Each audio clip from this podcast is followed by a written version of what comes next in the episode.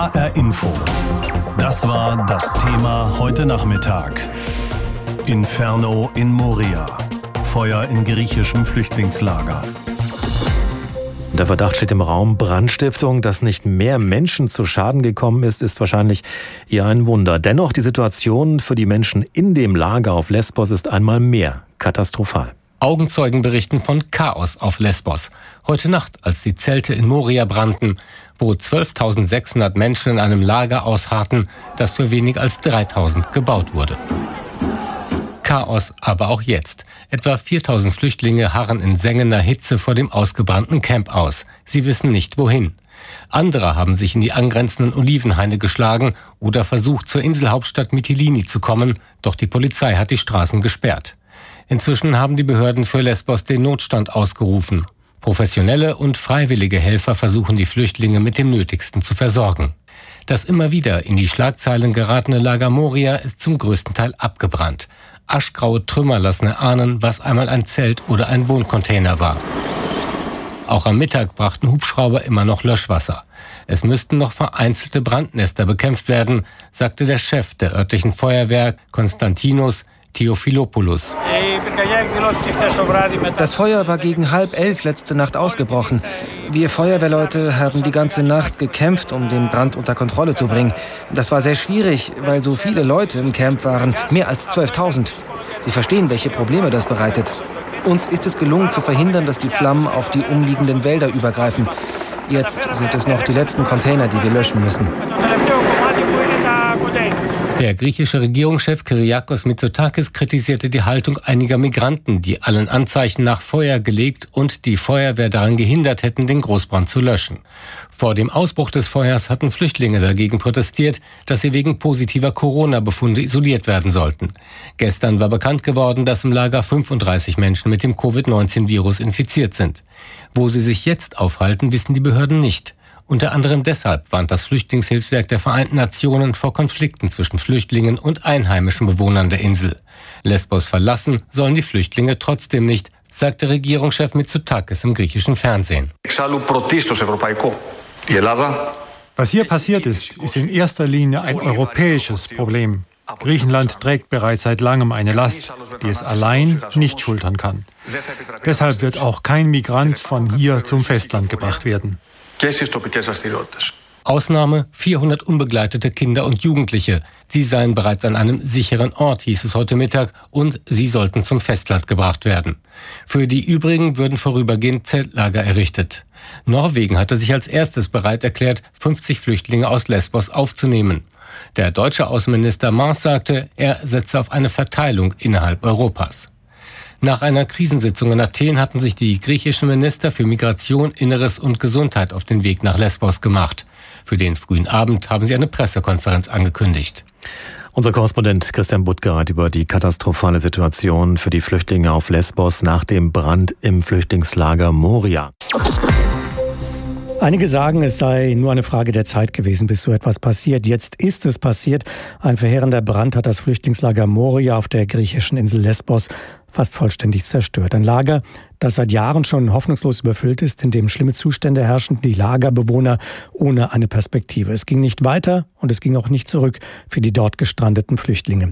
Jetzt wird etwas geschehen müssen, denn mehr als 12.000 Menschen, darunter viele Kinder, müssen irgendwo untergebracht werden. Ich habe heute Nachmittag mit Erik Marquardt gesprochen. Er ist Abgeordneter der Grünen im Europaparlament und beschäftigt sich schon seit Jahren mit den Zuständen in diesem Lager. Hatten auch Sie mit einer solchen Katastrophe gerechnet? Ich wusste nicht genau, wie die Katastrophe aussieht, aber dass es irgendwann zur Katastrophe kommt, war absehbar. Darauf haben Hilfsorganisationen, auch ich, als ich im Frühjahr dort war und auch als ich im August nochmal dort war, hingewiesen. Und äh, dass es jetzt so schlimm ist, habe ich nicht geahnt, aber dass es keine Lösung war, sondern wir da dauerhaft ein großes Problem hatten, das war klar. Wie bewerten Sie denn dieses Feuer? Es gehen ja viele Behörden davon aus, dass es sich um Brandstiftung handelt. War das eine gezielte Aktion weniger? War das ein Hilferuf der Menschen dort? Wie kann man so etwas bewerten?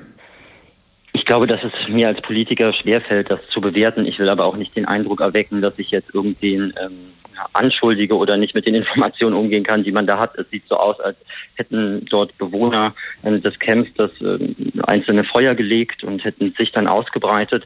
Und es ist jetzt Aufgabe der Strafverfolgungsbehörden zu schauen, wie kann man die Menschen dingfest machen, die dieses Verbrechen begangen haben. Es ist aber Aufgabe der Politik auf der anderen Seite zu schauen, wie konnte es denn dazu kommen, dass die Leute vielleicht auch so verzweifelt waren, dass sie keinen anderen Ausweg gesehen haben, ähm, vielleicht aber wie konnte es auch dazu kommen, dass es keine Brandschutzvorkehrungen in so einem riesigen Camp gibt? Es fehlt ja nicht nur an Schulbildung, Essensversorgung, Gesundheitsversorgung und Unterkünften, sondern auch an einem Brandschutzkonzept, einem Evakuierungskonzept, also das, was überall dringend notwendig ist, bevor man Haus bauen darf.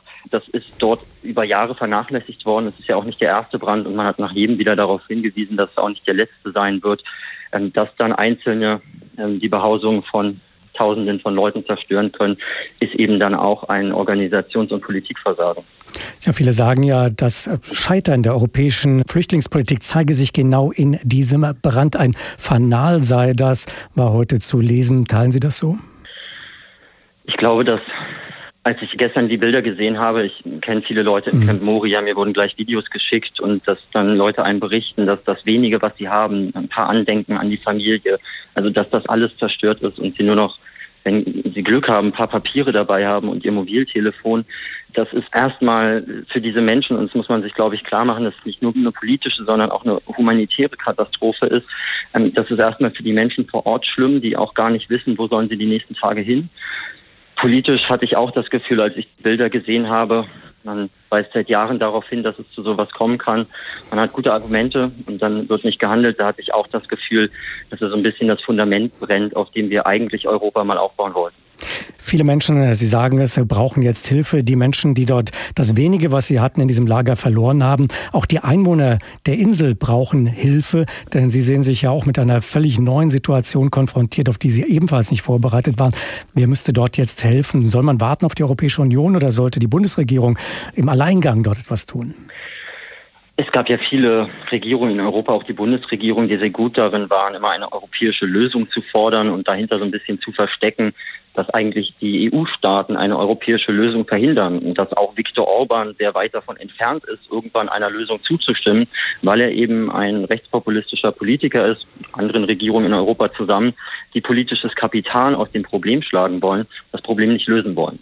Und da kann man sagen, es wäre gerecht, wenn alle mitmachen, aber wenn über vier Jahre keine Lösung sich anbahnt, dann muss man nicht immer über europäische Lösungen reden, sondern erstmal sagen, wir haben hier ein europäisches Problem eine unwürdige Situation, wo viele ja auch sagen, auch ich, dass diese unwürdige Situation so sein soll aus politischer Sicht, um andere abzuschrecken. Dass man dort nicht die Essensschlange seit fünf Jahren organisieren kann, ist ja nicht ein Mangel an Kompetenz, sondern es soll offenbar unwürdige Bedingungen geben, damit nicht so viele Leute nach Europa kommen. Das Asylsystem ist aber nicht dafür da, Menschen zu entwürdigen, sondern Menschen Würde zurückzugeben, die sie anderswo verloren haben. Dass man das nicht besser organisieren kann, politisches Versagen auf der europäischen Ebene. Aber in dieser akuten Notlage muss man sich doch jetzt fragen, wozu bin ich eigentlich Politiker geworden, wozu bin ich in der Bundesregierung? Und da glaube ich, ist es einfach anstandsvoll zu sagen, wir zeigen da nicht mit dem Finger auf andere, sondern wir schauen, was sind unsere Möglichkeiten zu helfen, vor Ort mit humanitärer Hilfe. Aber allen muss auch klar sein, dass es vor Ort keine Lösung gibt, die nicht wieder in eine gleiche Katastrophe führen kann. Die Inseln sind klein, die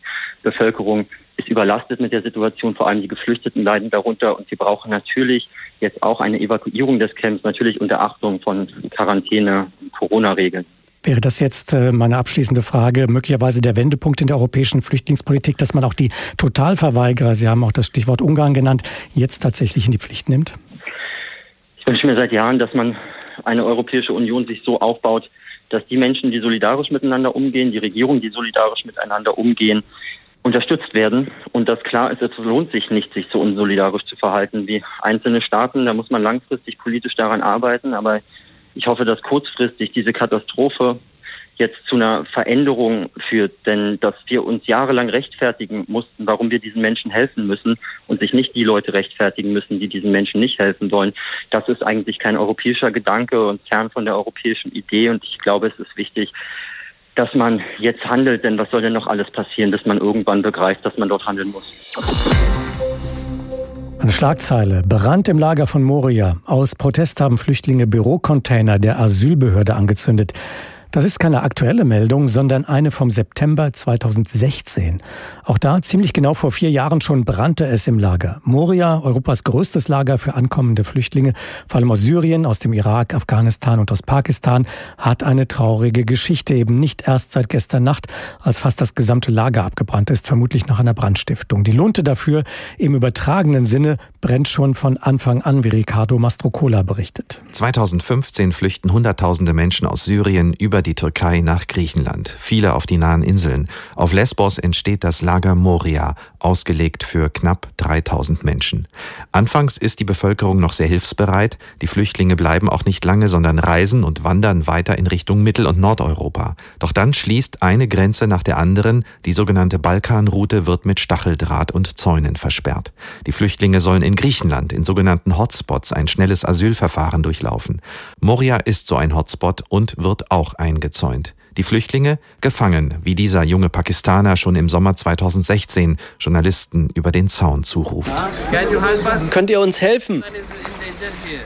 Wir sind hier alle Gefangene in einem Knast. 2016 erfinden die EU und die Türkei ein Abkommen, das beiden Seiten nutzen soll. Wer unerlaubt Griechenland erreicht, soll sofort zurückgeschickt werden in die Türkei. Dafür nimmt die EU in einer 1 zu 1 Regelung in der Türkei anerkannte Flüchtlinge direkt auf.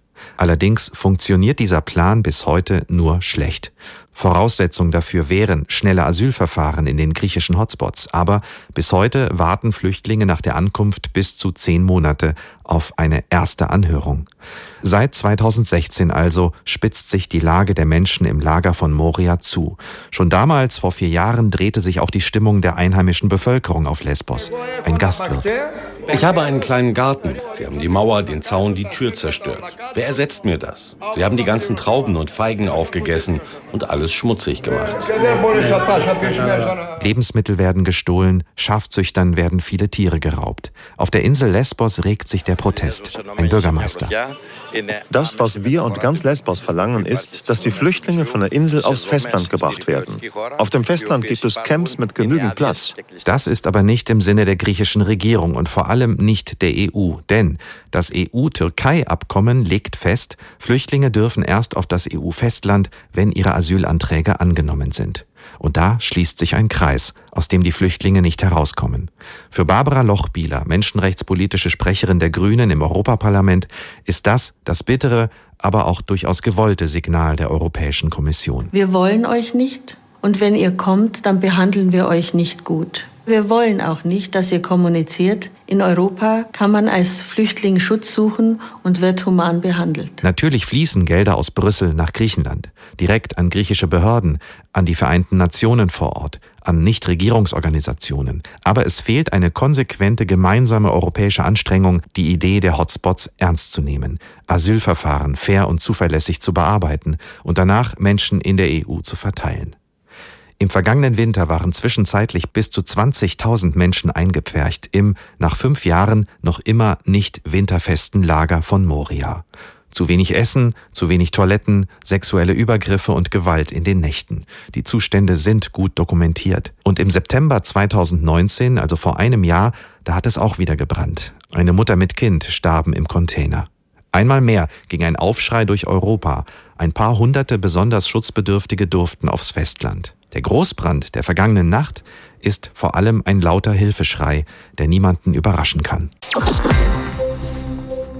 Moria ist eine Katastrophe mit Ansage, hieß es heute von Ärzte ohne Grenzen nach dem Brand in dem Flüchtlingslager. Seit Jahren ist Moria überfüllt. Ursprünglich war das Flüchtlingslager für rund 3000 Menschen gedacht. Zuletzt harten dort mehr als 12.000 Menschen aus. Nach dem Brand in Moria ist das Lager laut der Behörden nahezu komplett zerstört.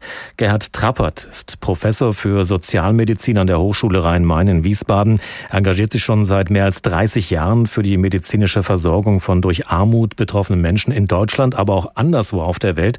Zum Beispiel für die medizinische Versorgung von Geflüchteten im Lager Moria. Dort war er vor rund drei Wochen zuletzt. Ich habe vor der Sendung mit ihm gesprochen. Herr Trappert, was können Sie uns denn sagen über die derzeitige Situation auf Lesbos? Was hören Sie von den Menschen, mit denen Sie zusammengearbeitet haben im Lager Moria? Ja, es ist halt äh, wirklich äh, unheimliche Betroffenheit. Die Menschen sind schockiert. Das Ganze hat sich ja wirklich in den letzten Tagen äh, zugespitzt durch diesen Lockdown, durch diese Isolation. Die Menschen sind zusammengefärscht gewesen. 200 Menschen haben sich eine Toilette teilen müssen. Wasserversorgung nur morgens und abends, lange Schlangen, um etwas zu essen zu bekommen. Ähm, die medizinische Versorgung war nur noch rudimentär vorhanden. Die Menschen sind natürlich jetzt noch einmal, muss man sagen, traumatisiert. Das Lager ist vollkommen zerstört. Sie sitzen jetzt draußen auf der Straße. Teilweise wird versucht, in Geschäften etwas einzukaufen zum Essen, weil ich von unseren Kontaktpersonen auch geschildert bekomme, dass die Polizei es abgeriegelt hätte. Man könnte nicht Trinkwasser essen und so weiter dorthin bringen. Es ist das absolute Chaos und die Menschen werden die Nacht auch im, im Freien verbringen müssen. Es heißt, dass es an unterschiedlichen Stellen Feuer gegeben hat, also Feuer dort auch ausgebrochen ist. Was glauben Sie, wer hat die Feuer gelegt? Also ich habe ja von unseren ähm, Kontaktpersonen Videos zugespielt bekommen. Auf einem Video kann man sehen, dass es drei verschiedene Brandherde gibt. Man weiß, äh, dass in der Vergangenheit, gerade in den letzten Tagen, von örtlichen Rechtspopulisten, Rassisten immer mehr Gewalt angewandt wurde, dass die Menschen bedroht wurden, auch attackiert wurden, auch Hilfsorganisationen. Das hat zugenommen und eine Spekulation ist, dass ein Brandherd in unmittelbarer Nähe des Lagers von diesen Rechten angezündet wurde. Es gibt aber auch die Vermutung, dass aufgrund dieser Situation im Camp diese Abriegelung, diese prekäre Situation dort äh, eventuell selbst geflüchtete Menschen dort in ihrer Hilflosigkeit ein Feuer gelegt haben. Also das sind momentan die zwei Thesen, die vor Ort auch diskutiert werden und die mir so vermittelt wurden. Tausende Menschen haben jetzt also noch weniger, als sie eigentlich ursprünglich mitgebracht haben, als sie nach Lesbos gekommen sind. Womöglich ja gerade mal noch ein paar Papiere oder ein Handy. Glauben Sie, dass jetzt Druck ausüben, also Flüchtlinge aufzunehmen in der Europäischen Union durch den Brand, ich sage es mal salopp, leichter geworden ist? So schlimm das klingt, ja, wahrscheinlich. Also wir fordern ja schon äh, seit Wochen, seit Monaten, äh, dass dieses Lager aufgelöst werden muss, dass zumindest schutzbedürftige Menschen, und das sind eben in Anführungszeichen nicht nur Kinder, sondern es sind Menschen mit Handicaps, es sind Alte, es sind Kranke, es sind Schwangere. Und ähm, die Bundesregierung Europa hat sich dem immer verweigert. Das ist auch ein ganz klarer Vorwurf gegenüber Herrn Seehofer, gegenüber dieser Bundesregierung. Man hätte schon längst handeln müssen. Jetzt muss man handeln. Die Menschen werden dort nicht adäquat versorgt werden können. Da sind die Behörden vollkommen überfordert. Das wird nicht möglich sein. Die einzige Lösung, eine humanitäre, wäre jetzt die Menschen dort in Europa aufzunehmen. Deutschland sollte vorangehen und sollte jetzt sofort gerade besondere Risikogruppen aufnehmen und nach Deutschland bringen. Und die Angst vor Covid-19, denn das ist ja auch in diesem Lager jetzt ein großes Problem. 35 offizielle Fälle. Ich denke, es sind Hunderte von Infizierten in diesem Lager. Das können wir auch hier auffangen. Die Menschen kommen in Quarantäne, werden untersucht, aber dann erhalten sie eine adäquate medizinische, humane Versorgung. Es gibt ja aber auch das Gegenargument, dass wenn Deutschland nun mit der Aufnahme von Geflüchteten vorprescht, die EU niemals zu einer gemeinsamen Regelung kommen wird. Befürchten Sie das auch? Das ist bisher ja immer das Argument von Herrn Seehofer und von dieser Bundesregierung. Wissen Sie, ich muss da einfach mal deutlich betonen, ist das nicht auch eine Form von rassistischer, rechtspopulistischer Politik? Wir sind den Menschenrechten verpflichtet, wir europäischen Länder. Und ich darf doch nicht immer aus Angst vor dieser Unsolidarität oder aus Angst, dass das von rechten Kräften wieder benutzt wird, wenn wir Menschen aus dieser Region holen, meine Politik so ausrichten, dass ich inhuman, nicht menschenrechtskonform mich verhalte. Das ist für mich kein Argument. Denn die Alternative ist, die Menschen dort in diesem Leid zu belassen, Krankheit und auch das Sterben und den Tod der Menschen in Kauf zu nehmen.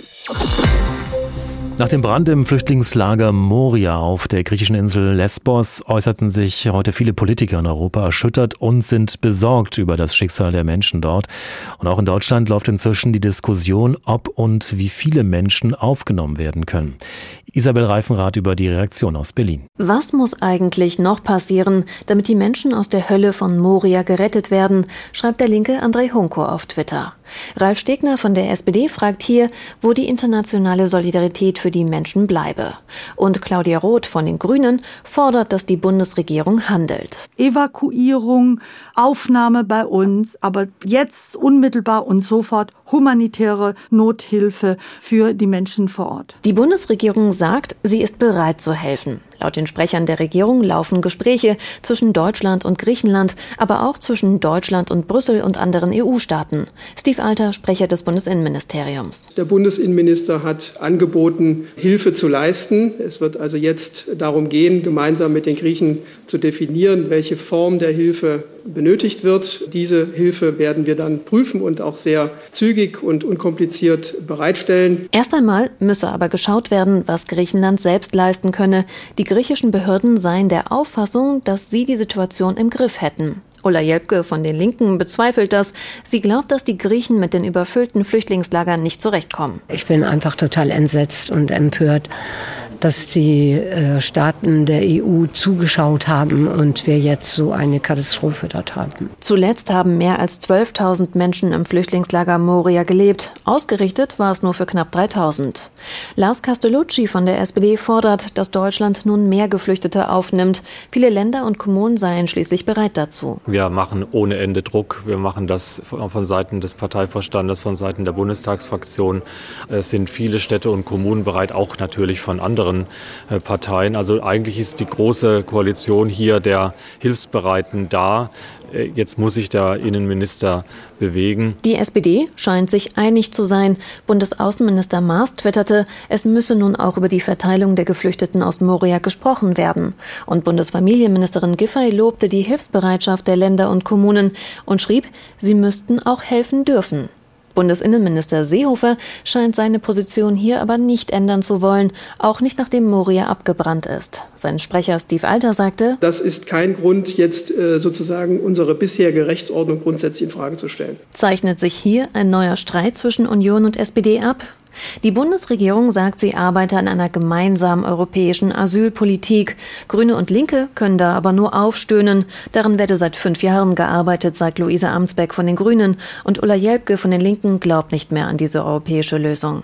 FDP-Chef Christian Lindner fordert, dass das Thema endlich auf der Agenda ganz nach oben kommt.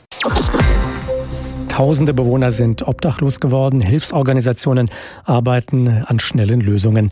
Dabei war all das vorhersehbar, meint unser Brüssel-Korrespondent Alexander Göbel. HR Info. Kommentar. Zwei Punkte vorneweg. Erstens, es kommt nicht darauf an, wer möglicherweise Feuer im Lager Moria gelegt hat. Zweitens, wer sich jetzt wundert, wie es dort zu einem solchen Inferno kommen konnte, hat offenbar monatelang, jahrelang weggeschaut und sollte jetzt nicht Krokodilstränen heucheln, nicht in Brüssel, nicht in Berlin oder sonst wo in der EU. Denn wie lange schon machen Zivilgesellschaft, Medien, Politikerinnen und Politiker auf die unfassbaren humanitären Zustände in Moria aufmerksam und auf die Zustände in anderen Flüchtlingslagern auf griechischen Inseln, den sogenannten EU-Hotspots. Wie lange schon ist bekannt, unter welch erbärmlichen Bedingungen Menschen in Containern und unter Plastikplanen vegetieren, dass es in Moria an medizinischer Versorgung fehlte, dass Männer, Frauen, Kinder stundenlang für einen Gang zur Dusche, zur Toilette anstehen mussten, dass der Müll sich meterhoch staute und zum Himmel stank, dass es am Ende sogar nicht mal mehr Wasser gab, um sich die Hände zu waschen. Wie oft war zu hören, Moria sei eine Schande für die EU. Und wie eindringlich waren die Warnungen davor, was geschehen könnte, wenn sich Corona in einem Camp ausbreitet, in dem mehr als 12.000 Menschen ums Überleben kämpfen. Nicht der Stacheldraht gehöre zur europäischen Lebensweise, sondern auch das Asylrecht und der Schutz der Schwächsten. Genau mit diesem Anspruch war die neue EU-Kommission mit Ursula von der Leyen an der Spitze angetreten. Nach Moria sind das nichts als leere Worte. Europa hat diese Menschen verraten. Europas Werte sind in Moria in Flammen aufgegangen. Spätestens wenn der Rauch von Moria sich legt, muss klar sein, es reicht nicht, rund 400 unbegleitete minderjährige Geflüchtete aufs griechische Festland zu bringen. Es reicht nicht, einfach nur EU-Nothilfe bereitzustellen für tausende Menschen, die obdachlos geworden sind. Es reicht auch nicht, nun einen Aufruf bei Mitgliedstaaten zu starten, ob jemand der EU 27 sich möglicherweise erbarmt, Menschen aus Moria aufzunehmen, ein Ad-hoc-Mechanismus, wie er schon bei der Seenotrettung im Mittelmeer nicht funktioniert. Immerhin steigt der Druck auf die EU-Kommission, endlich ihren Vorschlag für einen Migrationspakt vorzulegen. Denn in Moria liegt die Asche des bisherigen EU-Asylsystems. Dreimal pro Stunde ein Thema. Das Thema in HR Info. Am Morgen und am Nachmittag.